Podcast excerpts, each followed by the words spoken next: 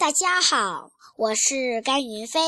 今天我给大家讲一个童话故事，名字叫《小女孩和死神》。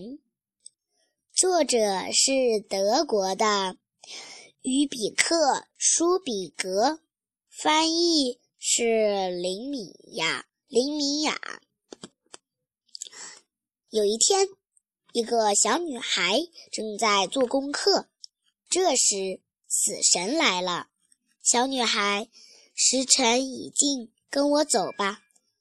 等一下，小女孩说：“我得先写完功课。”好吧，死神答道：“做功课很重要，快点做吧。”看着死神的样子，又老又疲倦，小女孩让他坐在她的床上。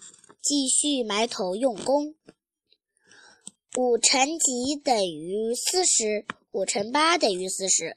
三乘六等于几？三乘六等于四十六。错了，死神一直在看着，等于十八。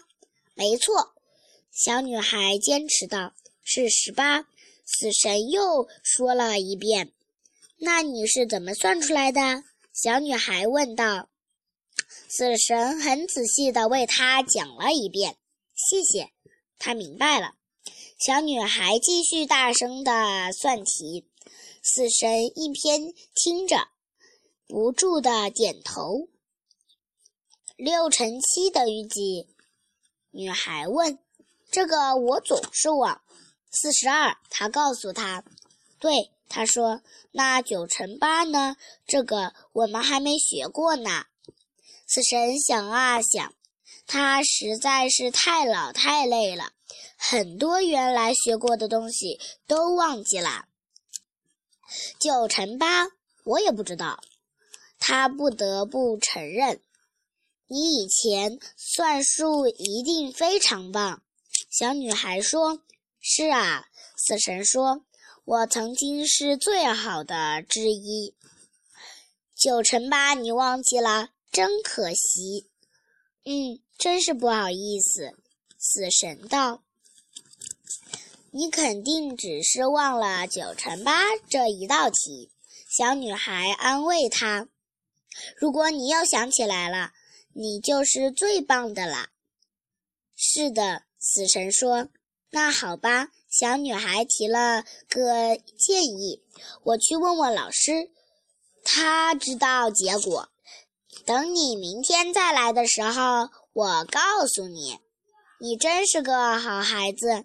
死神说着站起身，那我先走了。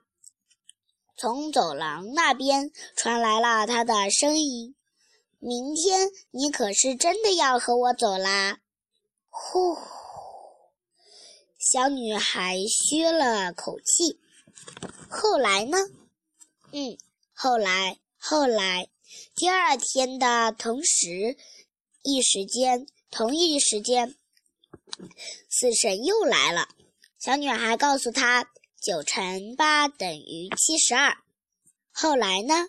后来死神说：“是啊，等于七十二。”他笑了。